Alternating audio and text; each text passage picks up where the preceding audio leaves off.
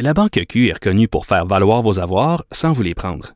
Mais quand vous pensez à votre premier compte bancaire, tu sais, dans le temps à l'école, vous faisiez vos dépôts avec vos scènes dans la petite enveloppe. Hmm, C'était bien beau. Mais avec le temps, ce vieux compte-là vous a coûté des milliers de dollars en frais, puis vous ne faites pas une scène d'intérêt. Avec la banque Q, vous obtenez des intérêts élevés et aucun frais sur vos services bancaires courants. Autrement dit, ça fait pas mal plus de scènes dans votre enveloppe, ça. Banque Q, faites valoir vos avoirs. Visitez banqueq.ca pour en savoir plus. Ici Ricardo. Et Émilie, marchand d'IGA. On a envie de vous inspirer à bien manger. À moins de 5 la portion. Suffit de repérer les produits valeurs sûres et de les cuisiner avec une de nos recettes. Les valeurs sûres, c'est bien pensé, hein? Bien sûr! Détails sur IGA.net. Pendant que votre attention est centrée sur vos urgences du matin, vos réunions d'affaires du midi, votre retour à la maison ou votre emploi du soir, celle de Desjardins Entreprises est centrée sur plus de 400 000 entreprises à toute heure du jour. Grâce à notre connaissance des secteurs d'activité et à notre accompagnement spécialisé, nous aidons les entrepreneurs à relever chaque défi pour qu'ils puissent rester centrés sur ce qui compte, le développement de leur entreprise.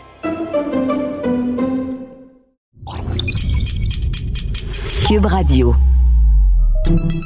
Salut, c'est Charles Dran avec l'équipe dans 5 minutes. On s'intéresse aux sciences, à l'histoire et à l'actualité.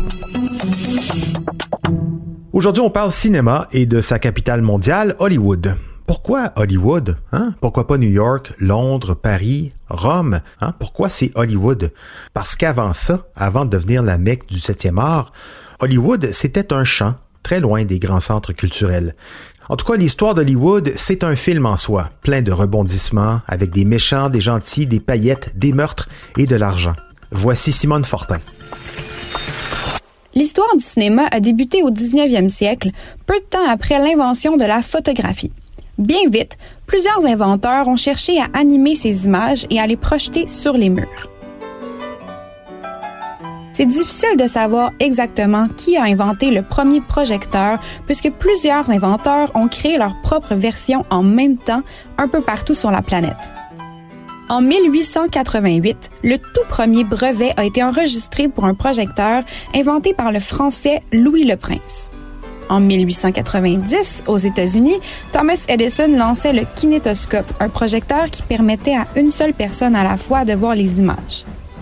Un peu plus tôt, en 1890, Louis le Prince devait venir aux États-Unis faire une démonstration de son projecteur, mais il s'est jamais rendu parce qu'il a disparu d'un train à Paris.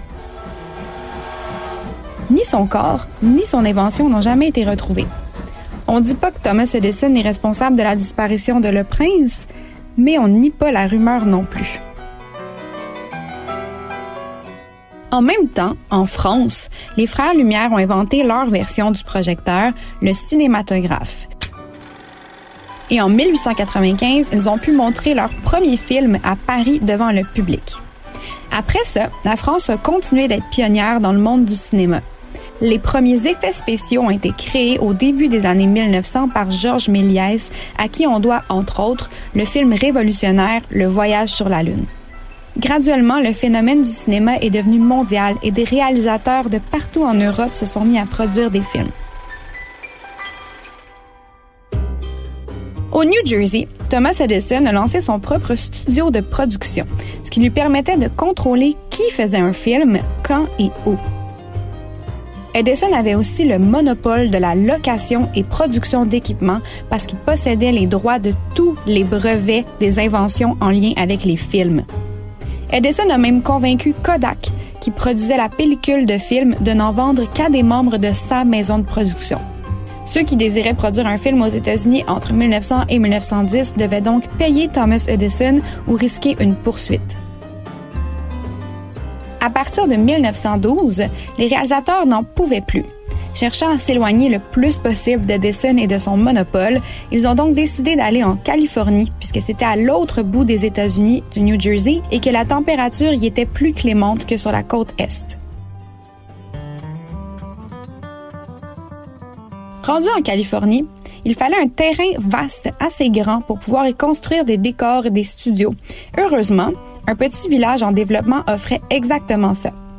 Quelques années plus tôt, en 1883, un homme du nom de H. H. Wilcox avait acheté un terrain agricole dans le but d'y bâtir une communauté religieuse.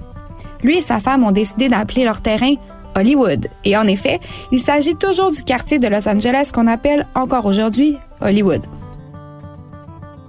C'est là que les premiers studios se sont installés. Parce qu'en plus du beau temps, Hollywood offrait la possibilité de filmer dans le désert, la plage, un champ ou une montagne à quelques minutes de distance en voiture seulement. En plus, la Californie était sous-développée à ce moment-là et les lois sur les droits des travailleurs étaient très permissives. Ça permettait aux productions cinématographiques de profiter de main-d'œuvre à bon prix et prête à travailler de longues heures. D.W. Griffith fut le premier réalisateur à s'installer à Hollywood, suivi peu de temps après par des gros noms comme Douglas Fairbanks et Charlie Chaplin.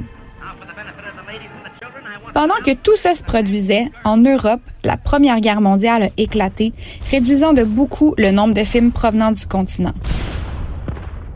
Ça, ça a laissé la place au cinéma indépendant américain pour gagner en popularité. En 1918, le monopole créé par Thomas Edison a dû être dissous puisqu'il a été jugé illégal.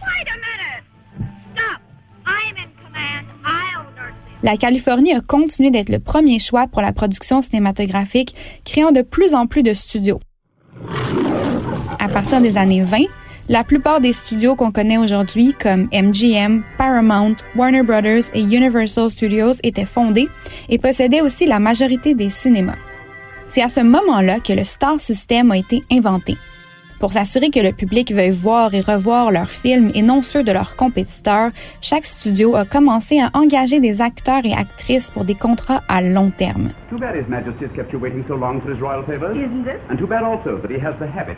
Le but était que ceux-ci deviennent des stars que le public voudrait voir dans n'importe quel film, peu importe l'histoire.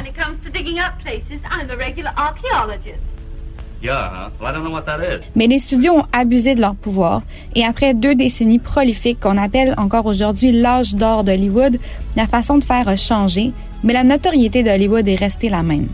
Et vous connaissez la suite.